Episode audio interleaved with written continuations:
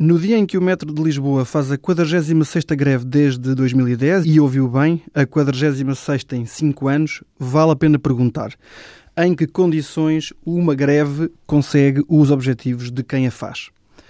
Trabalhadores em greve num negócio que mexe na vida de muita gente, não sujeito a qualquer concorrência perante um patrão com margem para ceder e um público que não seja pelo menos hostil, tem hipóteses de vingar as restantes greves não.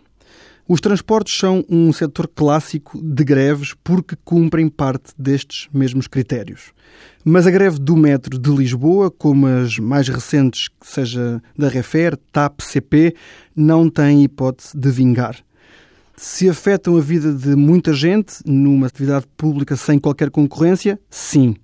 Mas o patrão-Estado tem margem zero para ceder a pretensões tão amplas como não queremos a concessão a privados ou queremos uma exceção aos cortes do orçamento do Estado.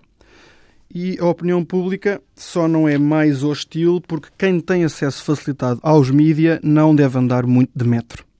O que pensar então dos números das greves nos transportes em Portugal desde o início da crise?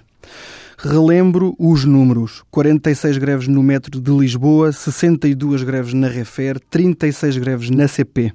São mais de 207 dias de greve desde 2008. São cerca de seis meses a sete meses perdidos. Um sindicalista dirá que estão a defender os seus direitos, os direitos de quem realmente trabalha e a lutar por um serviço público melhor dado que o serviço público já foi bastante piorado pelo patrão-Estado nos últimos anos, o patrão que esses mesmos sindicalistas querem manter como seu, diria que a defesa dos seus direitos, dos direitos dos seus trabalhadores, está neste momento claramente à frente.